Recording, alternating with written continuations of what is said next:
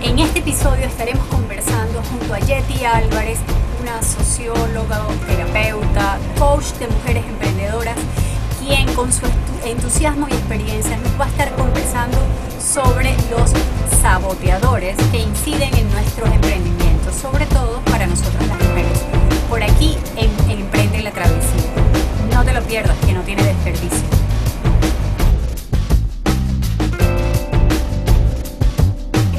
Bueno, hola, buenas tardes, ¿cómo están? Les habla María Sofía Salas, estamos nuevamente en este espacio de todos, el espacio de Emprende la Travesía. Hoy tenemos una invitada súper especial que, que, me, que, me, da mucho, mucha emoción y alegría contar con ella en este espacio, igual que Maripili, por supuesto. Eh, se trata de Yeti Alviares y hoy vamos a estar conversando los temas de sobre los saboteadores. Hola, ¿cómo están? Mi nombre es Maripili Mesa. Recuerden que soy eh, asesora en modelos de negocios sostenibles y hoy tenemos la oportunidad de conversar de un tema muy interesante con Yeti. Primero que le vamos a preguntar a Yeti es, ¿quién es Yeti y qué hace para conocerla un poco más? Bueno, eh, yo primero que nada agradecidísima por el espacio, por la compañía y por una conversación que, que promete desde que María Sofía me habló del asunto que va a ser muy sabrosa y muy generadora de otras cosas. Y eso, siempre es motivo de, alegría y de gozo. A ver, yo soy, yo siempre digo, yo soy socióloga de origen.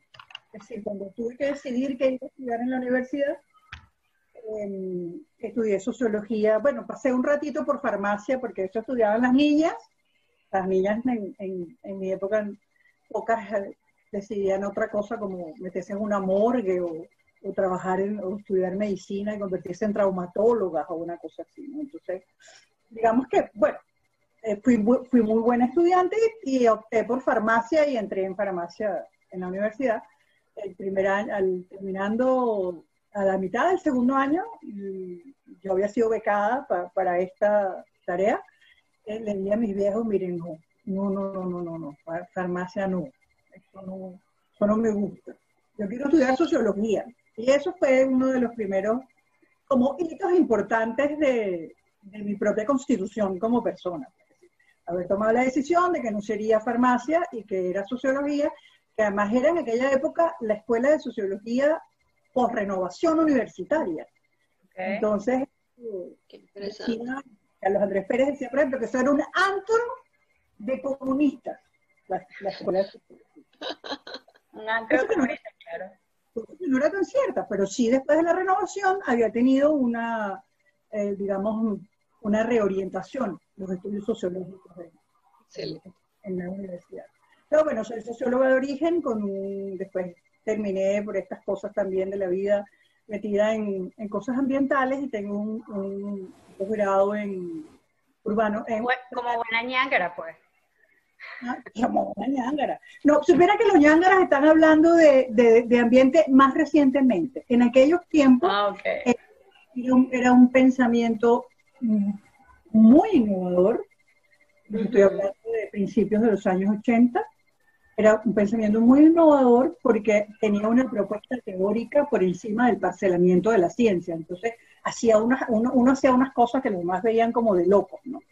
Entonces, bueno, yo terminé haciendo un posgrado en planificación urbano-regional con peso en, todo lo ambiental y de allí entré a trabajar en el Centro de Estudios del Ambiente de la Universidad Central de Venezuela en los aspectos socioambientales. Eh, daba clase y así, era investigadora, pero también daba clase. digamos que esos son mis orígenes, de allí vengo. Y me fui decantando hacia montones de razones que tuvieron que ver con ambiente mujer, mujer y género y ambiente. Yo formé parte de varios grupos de mujeres en ese, momento que hacíamos cosas como círculos de lectura y muy teóricos, muy, muy pensados, muy elaborados. Y de ahí, bueno, la cosa siguió decantándose y decantándose. Terminé haciéndome coach ontológico y entré en una formación continua como psicóloga transpersonal con el Centro Transpersonal de Buenos Aires, en el que estoy todavía. Eh, y bueno, me dediqué a esa cosa de femenino, así como grandotote, ¿no? Eso, uno lo agarra y lo tiembla y lo teje y lo, y lo, lo amarra con algo, ¿no? Y bueno, a mí me ha eh, ocupado siempre qué es esto de lo femenino en la vida cotidiana. ¿Cómo es que se come eso? Así como preguntaron aquella vez, aquel famoso, ustedes estaban chiquitos, un adeco que preguntó una vez en una entrevista en el ¿con qué se come eso de la sociedad civil? Bueno, más o menos. ¿Cómo es esto de lo que se come lo femenino? esto? ¿De qué nos habla cuando nos habla? ¿Esto es un asunto de mujeres? ¿O esto es un asunto más complejo que un asunto de mujeres? ¿Esto es nada más una cosa teórica que están elaborando o esto está directamente relacionado con mi sentir y con mi ser? Pues en eso ando, en eso ando, hago acompañamiento, no solo a mujeres, también a hombres, como coach ontológico y como psicóloga en, este programa de formación continua. Y círculos de lectura, y bueno, de eso vamos a hablar cuando hablemos de Tejiendo mi cuenta. En este caso, creo que la invitación que me hace María Sofía tiene que ver con mi desempeño como coach ontológico en el espacio del emprendimiento y del emprendimiento femenino, porque la conocí a María Sofía en el programa de AMER, de la Asociación Mujeres Emprendedoras de Venezuela, donde yo, durante las cuatro cohortes que llevamos como programa, he sido la coach ontológico de ese equipo, de esas, ya vamos como casi como por 100 mujeres que han pasado por, nuestro programa. Creo que por eso María Sofía me trajo para acá. Por eso, entre otras cosas que también hemos comentado, que luego daremos a, conocer a, la audiencia. Fíjate. Soy mamá, soy abuela, que es una de las cosas importantes que me ha pasado en la vida, ser abuela. Em, y bueno, vivo en pareja hace muchísimos años con el mismo señor. Y la cosa pues, ha tenido más buenos momentos que malos. Entonces estamos en que, que siempre es lo deseable, claro. Tener más buenos momentos que malos. Nuestra parte diaria. Vamos a querernos hoy. Sí, es un trabajo, un trabajo nada fácil, pero, pero se va construyendo paso a paso. ¿no?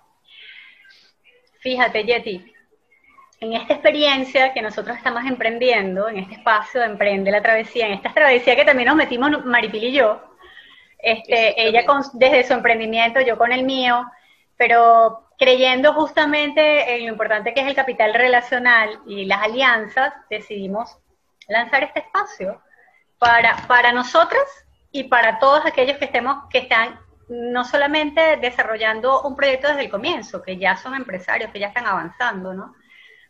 Y justamente eh, a veces se hablan de, muchos temas eh, muy importantes en materia de negocio y otras veces se dejan se dejan se, se dejan así como, como, como un poco como un poquito a un lado el hablar sobre todo lo que implica desarrollar un negocio, hacerlo crecer, hacerlo avanzar, o también una propuesta social, ambiental, de cualquier tipo, ¿no?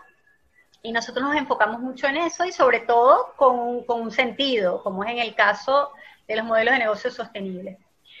Hoy queríamos conversar contigo un tema bien interesante porque casi siempre, y lo hemos hablado, casi siempre cuando uno inicia algo, cuando, cuando está en la mejor etapa, a veces pasa, como Morphy, empiezan los, lo que uno llama los saboteadores. Pasa cualquier tipo de situación que te dispara eh, bueno, hoy te pusiste escalimero o de repente al día siguiente estás súper negativo, de repente te paralizas porque te da miedo avanzar o sencillamente piensas que estás por detrás de los demás, estás más atrás de la, de la ambulancia, como dicen, y los demás van súper veloz y tú no terminas de avanzar en tu negocio o lo quieres hacer perfecto o etcétera, miles de cosas, ¿no? a lo que uno llamaría el, los famosos saboteadores y que lejos de ayudarte a avanzar en la travesía, lo que hacen es detenerte o a veces que, renuncies, abandones o a veces agarrar otro, otro rumbo que no es el tuyo, en fin. Este, y queríamos que, habláramos un poco de eso, ¿no? Del tema de los saboteadores en, el emprendimiento y llámese emprendimiento, bien sea de negocios, de proyectos, de cualquier actividad que uno quiera desarrollar o consolidar. ¿Qué nos puedes decir al respecto sobre eso? Ese se quedó pensando. Sí, bueno, porque traté como de, imaginarme un, mí me gusta muchísimo el trabajo con ejemplos, porque ese es muchísimo más sabroso para conversar. Pero, pero siempre los ejemplos tienen un, tienen un contexto y entonces ahí está la cosa sociológica diciéndome, no se te olvide, no se te olvide. En el cual ocurre lo que ocurre, ¿no? O sea, no, no ocurre en el aire, las cosas ocurren en un momento determinado históricamente, en unas características sociales, en fin. Entonces, estaba así como tratando de hacer pasar las conexiones. A ver, yo, yo, a mí me gusta el término de saboteador, te voy a decir, me parece genial que lo traigas a colación. Porque en el trabajo del cual conversaremos en algún momento, yo trabajo con cuentos. El, buena parte del acompañamiento que yo hago en círculos de lectura y en mujeres y eso, tiene que ver con los cuentos, con, trabajar cuentos, porque el trabajo con los cuentos es lúdico, es muy creativo, tercerizamos, podemos poner cosas en el personaje del cuento que somos, porque además nosotros andamos por la vida haciéndonos un cuento, en el, no en el cuento de la cova, sino en el cuento que nos constituye como historia. Todos somos una historia, entonces me encanta el trabajo con. Y el cuento de Barba Azul, que era el cuento de la desobediencia cuando estábamos niñitas, lo que le pasó a esa muchacha que no le hizo caso al marido, ha girado y ha dado muchísimas vueltas a lo largo de la historia y es ahora el cuento del, del depredador, del saboteador. Es decir, cuáles son esas fuerzas que nos sabotean cuando queremos hacer o cuáles son esas fuerzas saboteadoras con las que vivimos porque son primas hermanas de otras cosas con las que también vivimos. Y además, los saboteadores existen desde que somos lo que somos. Pues, desde que somos gente, desde que somos personas, existen los saboteadores. Entonces, hay unos saboteadores enormes de grandes que tienen que ver con nuestra propia constitución psíquica y son mirados a la luz de la cultura occidental o de nuestras culturas, son saboteadores muy asociados al principio femenino de la psique humana. Han estado allí, puestos allí, y la sociedad los venera y los fortalece porque necesita socializar unos tipos de mujeres.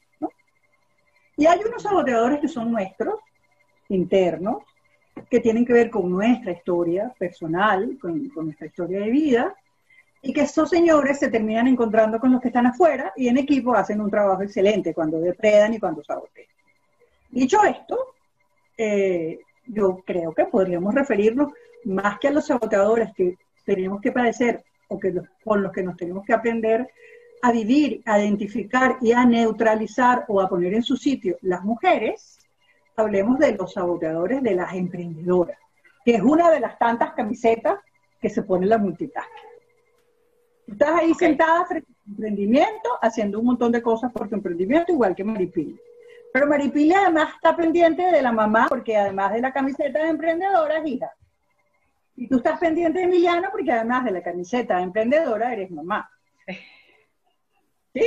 Exactamente. ¿Te parece conocido el asunto? No. Mera casualidad, ¿no? Exacto.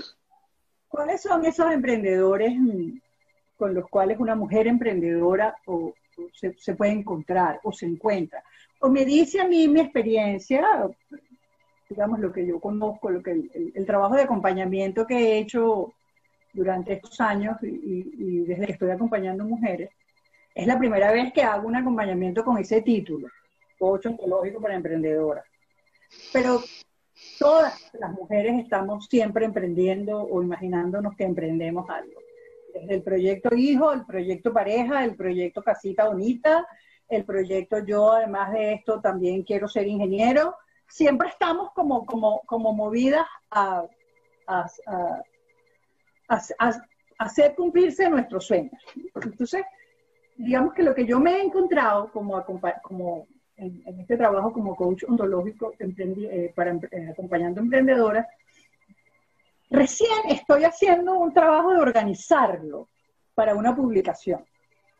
Entonces me agarraron como en calientito, ¿no? No está totalmente organizado, pero, estoy en eso. Entonces yo creo que no se trata de echarle mi cuento completo, pero de sí que privilegiemos unos cuatro o cinco saboteadores esos que aparecen ahí, esos, unos cuatro o cinco barbazules de esos con los que las emprendedoras venezolanas en este momento, en estos últimos años para acá, necesitan empezar a identificar, porque una vez que lo identificas y lo distingues, entonces puedes de alguna manera mantenerlo a raya, controlar, eh, si fuera el caso, o confinar en un espacio donde no puede hacer su trabajo, porque además identificas cuáles son tus mecanismos de enganche con ese otro que viene de afuera a invitarte al, al saboteo. Pues, Entonces, ¿les parece que les comento unos cuatro o cinco de los así que recuerde como más significativos, importantes? ¿Sí? De, esos Es importante, Jetty, aclarar que para, aquellas personas que, no saben a qué se refiere Barba Azul, Barba Azul tiene que ver con un cuento de un, de un libro famoso. Eso Ok, perfecto, que se llama Las mujeres que corren con lobos, pero te lo dejo a ti. Barba Azul, la, la, vamos a hacer un inciso chiquitico. Barba Azul en las mujeres que corren con los lobos es la interpretación arquetipal que hace Clarisa Pincola de un cuento con el que han crecido un montón de generaciones. Barba Azul es un cuento del, no sé, 1700, no sé cuánto, por allá. Yo soy pésima para los números. Y es un cuento de una niñita que se casa con un señor que ya le parecía muy chévere, con una barba bella azul, que además era rico y le ofrecía riquezas y tal. Ella se casa con él, él la deja hacer todo lo que ella quiere, le hace una sola prohibición, que es abrir una puerta de ese hermoso castillo al que se va a vivir, al que sus hermanas le dijeron, coño, no te vayas, que, perdón por el, puedes editar, este, no te vayas con este señor para este castillo, porque este señor, mira, a mí me da mala espina, ella no, no le da escucha a sus hermanas, se va para el castillo, vive con él un ratito, el señor se va de viaje, le dice que ella puede abrir todas las puertas del castillo donde hay de todo, menos una, pero le da la llave. Ella abre todas las puertas, encuentra vino vestidos, joyas, dinero, comida, bla, bla, bla, y finalmente la curiosidad la lleva a abrir esa puerta donde se consiguen los cadáveres de las esposas anteriores de Barba Y después, bueno, se tiene un desenlace que no lo vamos a contar acá. Entonces, la curiosidad, la ingenuidad es lo primero que esa niña pierde, la curiosidad es la, la emoción que despierta el, poder transformador que tuvo para ella la revelación de la verdad, que fue encontrarse detrás y un poco de, de muerta, pero bueno, para no entrar en Barba Azul, ese cuento era en sus inicios el cuento de la desobediencia. Mira lo que le pasa a las niñas desobedientes. La Pincola, la que dice Pincola, hace un trabajo de investigación oral en un montón de, espacios culturales donde ese cuento se contaba y termina haciendo un análisis arquetipal desde Jung de qué es ese cuento. Entonces, Barba Azul es la figura que arquetipalmente le, asigna a la Clarisa es la del depredador, el saboteador. Esa, esa voz interna que no nos deja ser o hacer, eh, y esa voz interna además se expresa de muchas, de muchas maneras. Un saboteador puede ser una pésima relación con un jefe. Un saboteador puede ser esta cosa de, mí misma de estándares de perfección a los que si no llego no estoy haciendo nada bien. Y me pierdo el camino de crecimiento que hay entre este momento y el momento en que alcanzo un nivel de satisfacción con lo que estoy haciendo. El saboteador puede ser una pésima relación de pareja. El saboteador puede ser un hombre, pero el saboteador puede ser una mujer. El saboteador puede ser cualquier cosa que me haga la vida de cuadritos, le reste a mis sueños, le reste a mi capacidad creativa, le reste a mi pasión, le reste a mi compromiso conmigo misma eh, de ser, ahora, ahora lo digo, aunque, lo, aunque pastas Mari, que lo agarró para ello, la mejor versión de mí misma.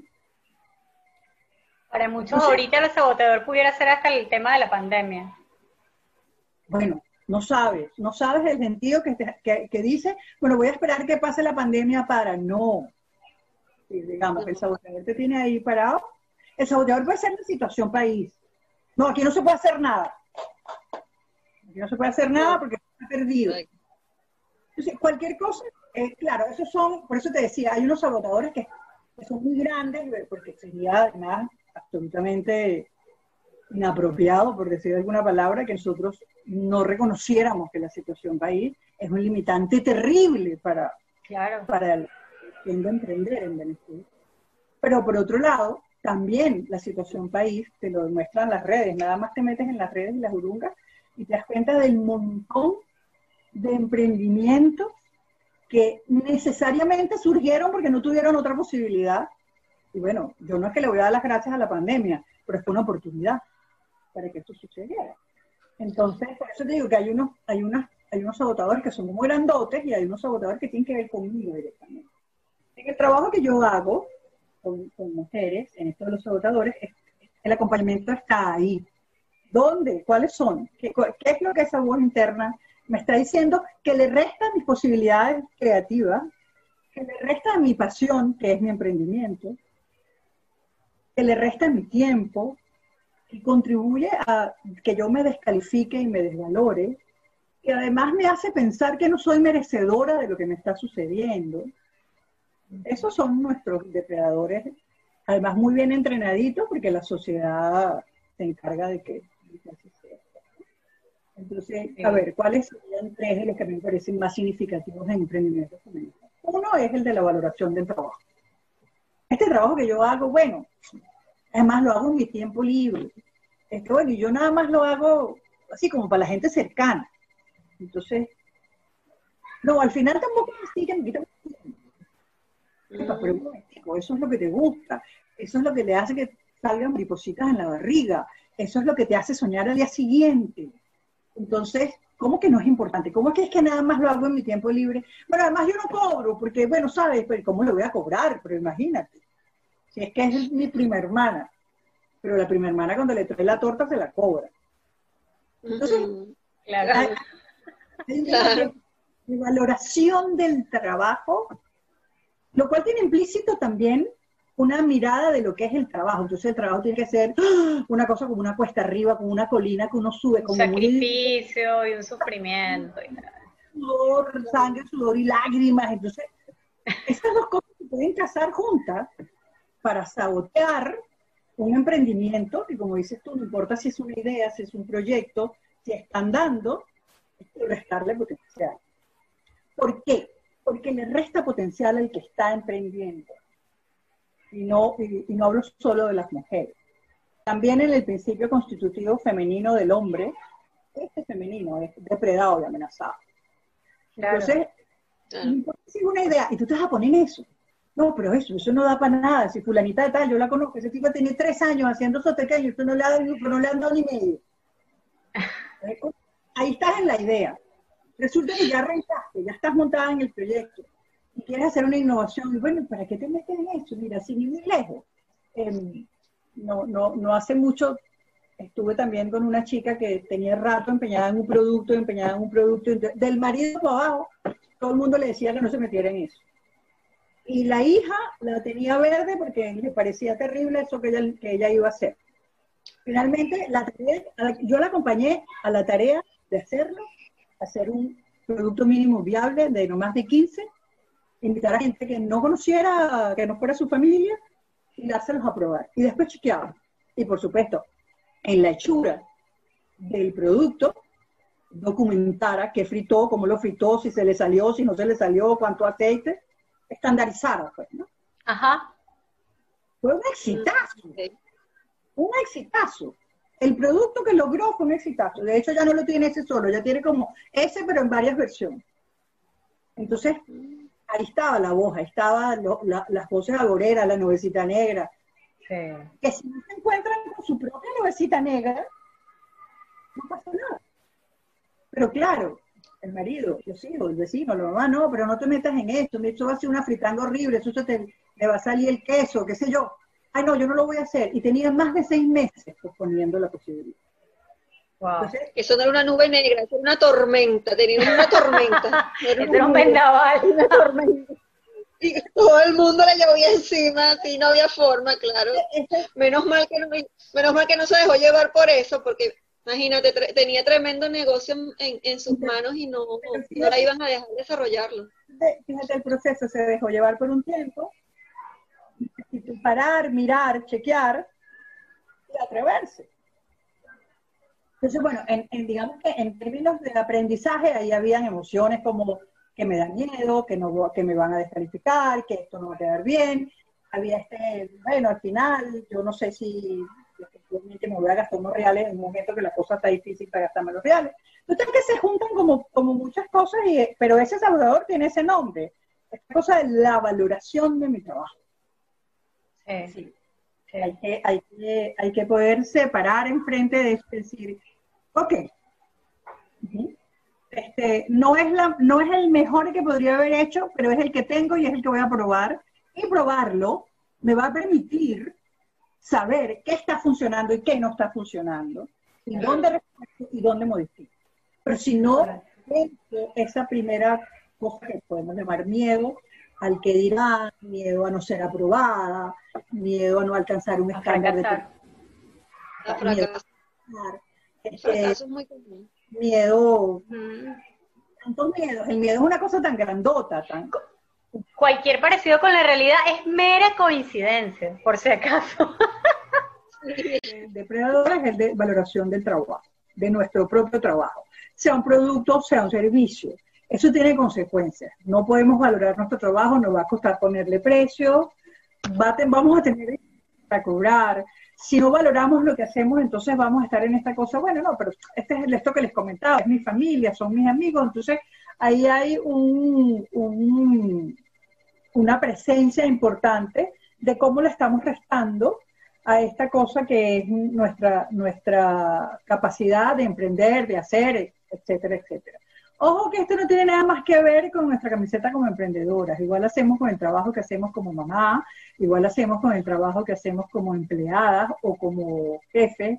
Eh, digamos que eso eh, tiene, tiene todas esas versiones, pero vamos a mirarlo hacia, hacia el emprendimiento. Hay un segundo de a mí me parece eh, importantísimo resaltar, que tiene que ver con las ni siquiera voy a decir las dificultades, con el espacio de aprendizaje en el cual aprendemos a decir que no. Aprendemos a poner límites. ¿Sí? Aprendemos a decir, con esto no puedo, con esto sí puedo. A esta persona le voy a decir que sí y me voy a comprometer, a esta persona le voy a decir que no y no me voy a comprometer en un compromiso que no me interesa, para el que además posiblemente además no tengo tiempo. Miren lo que suele suceder cuando no sabemos decir que no. ¿Y por qué es tan importante el espacio de aprendizaje para decir que no? Cuando no podemos decir que no, no ponemos límites. Y cuando no ponemos límites, estamos allí como taquilla de atención al público.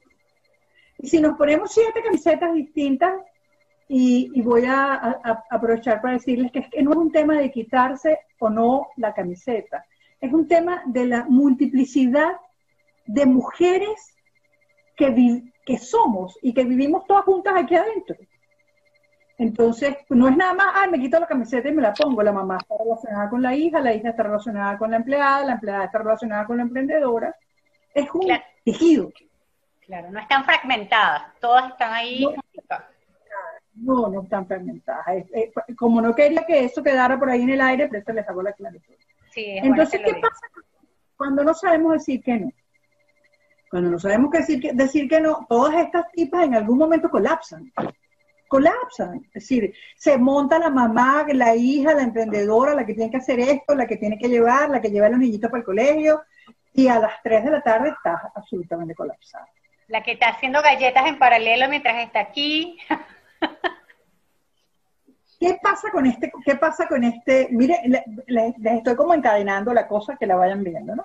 ¿Qué pasa con esta que ¿verdad? Eh, como no sucede nada humano que no pase por el cuerpo, se enferma. Nos enfermamos, al final nos enfermamos. Esta cosa que llaman, que se llama estrés y que está tan estudiada, tiene que ver con un cuerpito o un cuerpote, si eres muy grande, que no puede más, que no puede más con todos estos procesos de vida en los que piensas, actúas, sientes, declaras, haces. Entonces es, es complicado. No desarrollar la competencia para decir no. Y desarrollar la competencia para decir no supone además poder identificar qué emociones me produce decir no y escuchar no. ¿Verdad? Porque a veces, cuando somos emprendedoras, a veces escuchamos el no para nosotros y no para el servicio o el producto que ofrecemos. que son dos cosas distintas. No es que me gusten las tortas que yo hago, y tú lo que escuchas es, no, yo no le gusto. No, bueno, no le gusta esa torta, porque a mí, por ejemplo, la torta de zanahoria con la capa blanca afuera no me gusta. El, el ponqué puede estar exquisito, pero si tiene la capa blanca afuera, me cuesta más comer. No es para María Sofía que hace una torta de zanahoria divina, es que a mí no me gusta la partecita de afuera. Entonces, no es lo mismo, ¿verdad? Y eso es importante como competencia, estar y decir no.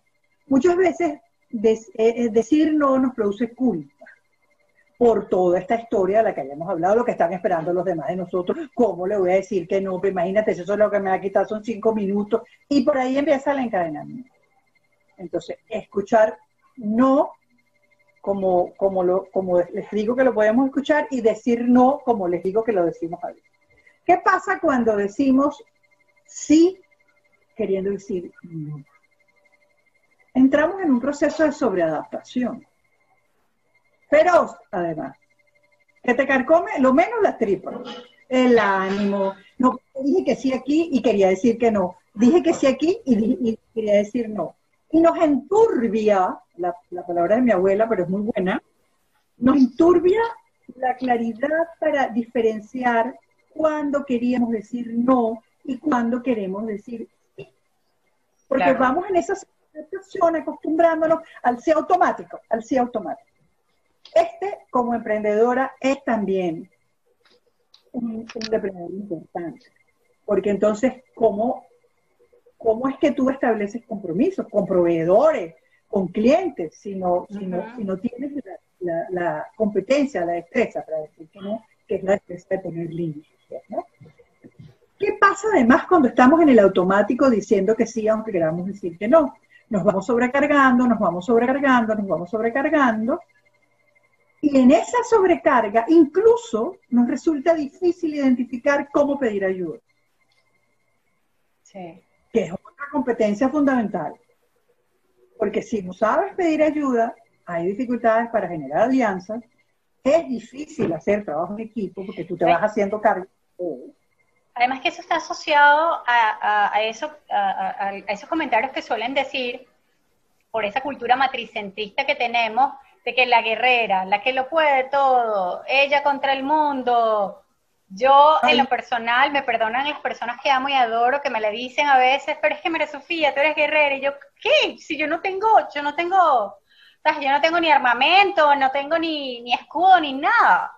No, entonces, esa cultura de que la mujer tiene que hacer 500 mil cosas al mismo tiempo, es la multitasking, es la guerrera, es la 4x4, es la no sé qué, eso está tan metido como que en nuestra psique, que hay una sobreexigencia, y entonces tú te pones el traje de la tipo que lo puede todo, y al final es mentira podrida, no puedes con nada. Cuando te enfermas, te cansas, te agobias, no puedes con nada. Pero entonces, pero entonces los agotadores también a veces son por culpa de las costumbres sociales o culturales, incluso de nuestra propia familia, ¿no? Porque generalmente tu abuela, tu mamá es, guerrera, esto es, multitasking, es todo terreno, la has visto toda la vida hacer 20 cosas a la vez, entonces ese, ese es tu patrón y entonces tú adoptas ese, esquema. Entonces, claro, terminas agoteándote porque siempre estás diciéndole que sí a todo y al final no vas a poder con todo, pues, porque tiene un límite, el día tiene 24 horas, tú tienes un solo cerebro, dos manos y dos, y dos, y dos piernas y hasta y esas son tus capacidades de, trabajo pues, y, de, y de atención a los demás. Entonces, a veces nuestra propia familia nos, nos hace crearnos nuestros, nuestros, nuestros saboteadores, ¿no? A ver, porque estamos entrando en aguas profundas. Entonces, voy a, voy a recoger dos, cositas de María Sofía y dos tuyas, eh, Maripili, para, para, que, para ofrecerles entonces lo que yo creo que, que, puede ser una aproximación distinta a esto. Yo coincido con ustedes en que yo no quiero ser una guerrera, porque yo no quiero ir a la guerra, básicamente. Claro no quiero vivir la vida como una guerra. Entonces, no, eso no significa que yo no tenga la capacidad para ser la más aguerrida de las guerreras. Mm. Si hace falta, y si yo escojo que eso es lo que yo voy a hacer en ese momento, ¿verdad? Porque necesito que en ese momento ese personaje que yo conozco, que forma parte de mi multiplicidad femenina, esté a mi servicio. ¿Por qué? Porque ciertamente, si hay un día en el que está cayendo un palo de agua horrible y hay que buscar dos carajitos a la guardería, pero no vino la señora que te ayuda, Ajá. Y tienes además a tu mamá ahí pendiente de que tienes que ir a llevarle el último frasco de medicina que le compraste porque la señora te lo tiene que empezar a tomar ese día por la tarde. Y el marido no está porque ese fue el fin de semana o fue la semana en que le tocó viajar. Y bueno, le tocó viajar. No te sientas en la cama a llorar. Aunque provoca, a provoca sino que te pones tu traje y dices, bueno, ¿cómo no vamos a organizar esta pea? Yo primero llevo los carajitos, paso por donde mi mamá, le dejo las medicinas, hago esto, hago esto, hago esto y ya, y estoy en mi casa. Pero yo lo decido. No hay un mandato social, o yo renuncio al mandato social, que dice, es que yo soy muy buena, pasé todo eso al mismo tiempo. No, sí, yo sé que soy muy buena, pasé todo eso al mismo tiempo, pero yo no quiero estar al servicio de esa idea. Yo quiero que esos personajes estén a mi servicio cuando yo lo necesite. Y entonces, ¿qué es lo que es necesario desarrollar? El discernimiento, lo que me permite diferenciar, coño, me tiene tomada la tipa. O sea, la 4x4 me tiene tomada. Tengo dos semanas que ya luego que quiero es tirarme en la cama. Bueno, un momentico, vamos a empezar a poner orden. Entonces, como sé decir que no, no, mira, mamá, yo no te llevo los remedios hoy, no te va a pasar nada, yo te los llevo mañana por la mañana. Este, mira, Juanita, ¿será que tú cuando recojas a los tuyos me recoges a los míos? Y yo mañana te recojo a los tuyos cuando recojas a los míos. Pero tienes que tener eh, el desarrollado, esta cosa que te permite diferenciar. Yo sí puedo, puedo decir que no, puedo pedir ayuda, puedo decir que no porque no lo puedo hacer, puedo identificar quién lo puede hacer conmigo, puedo identificar con quién puedo hacer equipo, puedo identificar cuál es la alianza que voy a necesitar. Pero lo primero que tengo que identificar es que yo no sé decir. Entonces, sí es verdad, yo no quiero ser la guerrera porque no quiero ir a la guerra, yo quiero vivir en paz. Y quiero ser una generadora de bienestar, no en el sentido este de la autoayuda de las 3 de la tarde, respire hondo, sino en el sentido de que yo hago mi trabajo y me comprometo. En ese sentido quiero ser una generadora de armonía y de bienestar.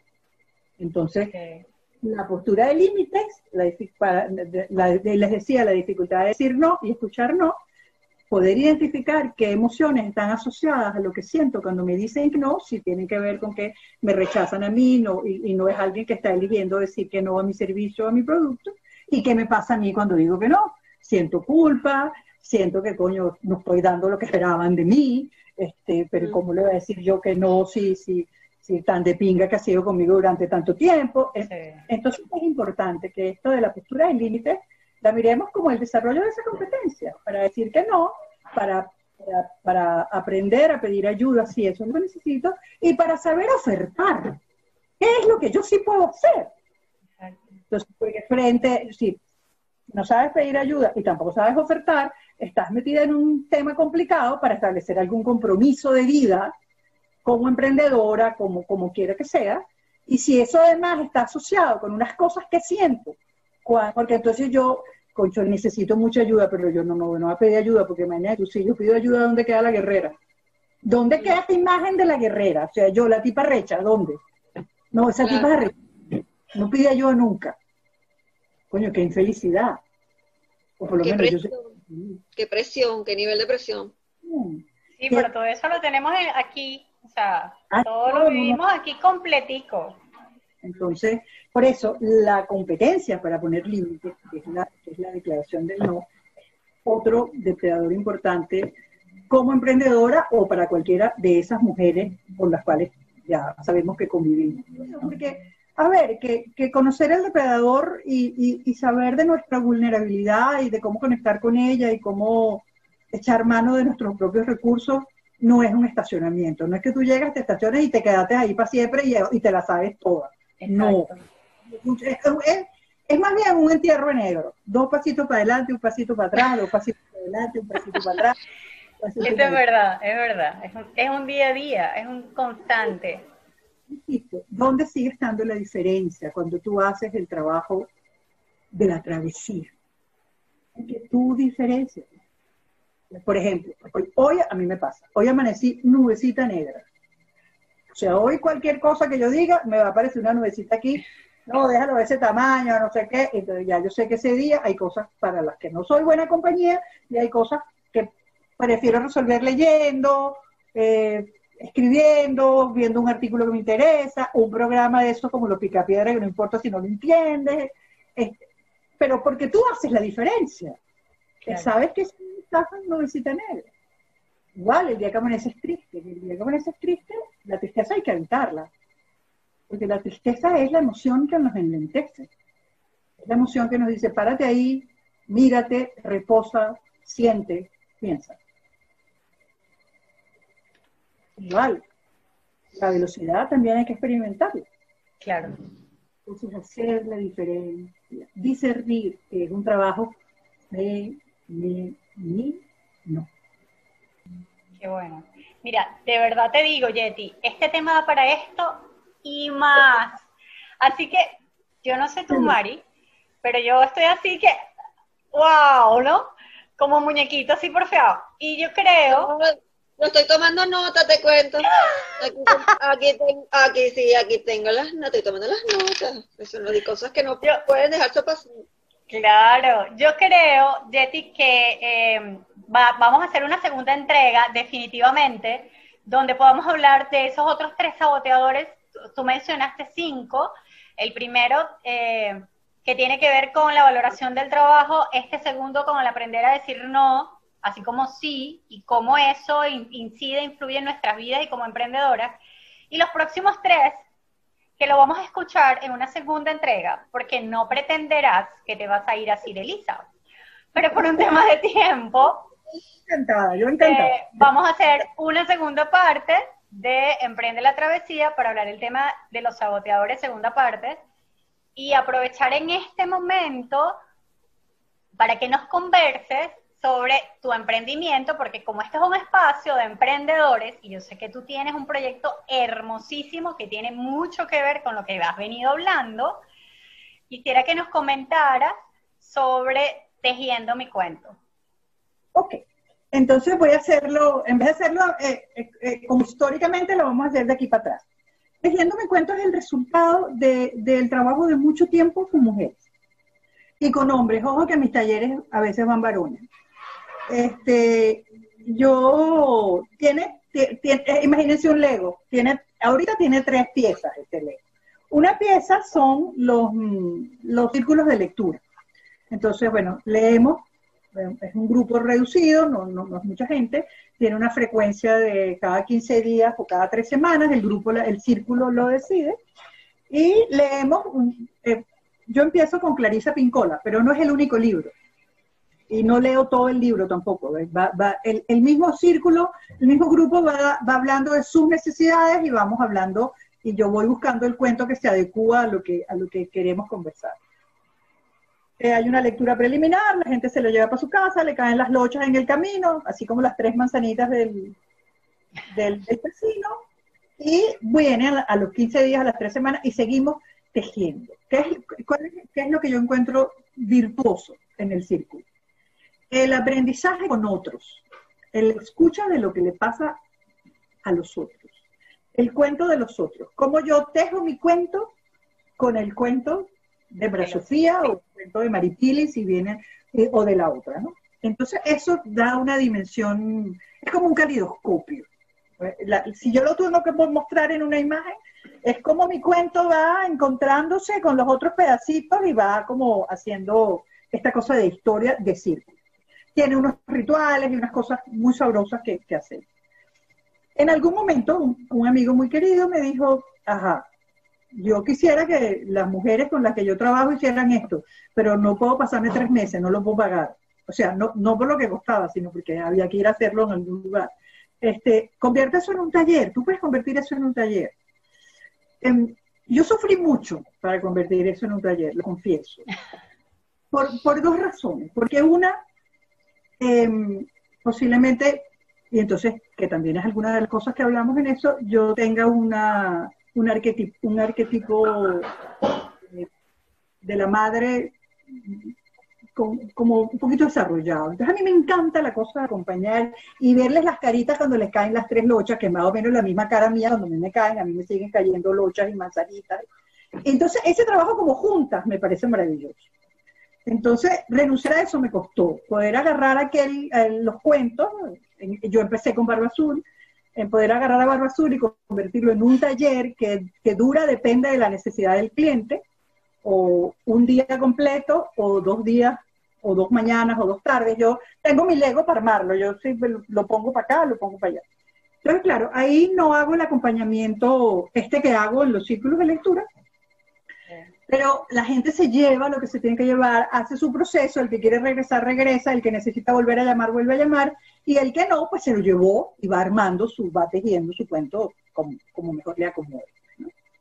Y la tercera, el tercer taco de ese, de ese Lego, es mm, el acompañamiento individualizado, que es coaching ontológico que yo hago con, con mujeres y con, y con hombres, pero que me nutro mucho de toda esta cosa de los cuentos.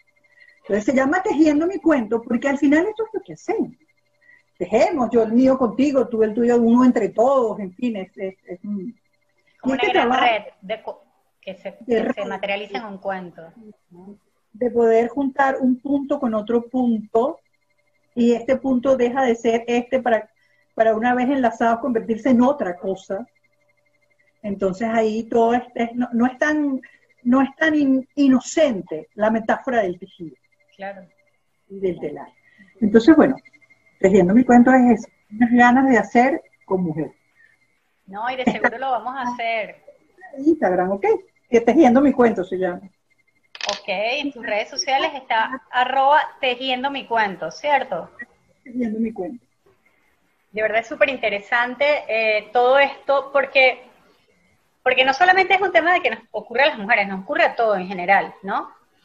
Claro, este espacio uno se ve por, por la cantidad de, y, bueno, por la experiencia que tenemos y lo que hemos vivido yo en la comunidad que tengo, Maripili con el trabajo que viene haciendo, pero qué, qué fabuloso es el hecho de que uno pueda justamente eso, hacer el ejercicio del autoconocimiento, de aceptarlos, de aceptarte, y a partir de allí, cómo potencias eh, tu, tu, tu, vida, tu actitud, tu manera de ver las cosas y cómo las cosas empiezan a cambiar en consecuencia. Esto puede sonar a librito, ¿no? Pero, pero hay que vivirlo. Y, y, es cierto, o sea, no, me encanta esa, eso que dice que no es un estacionamiento, es verdad, no llegaste y fuiste feliz, es de todos los días, es un ejercicio de todos los días y a cada rato. Pero sabes que hay días en que es más productivo si, si recibes esa señal, que tú te, conoces precisamente, recibes como esa señal, que ese día es para bajarle dos, porque puede ser que tu cuerpo lo necesite, puede ser que estés agotado. Y hay personas que no lo entienden y quieren seguir al mismo ritmo y ese día es de total frustración porque ese día nada sale porque es que no tienes la misma energía.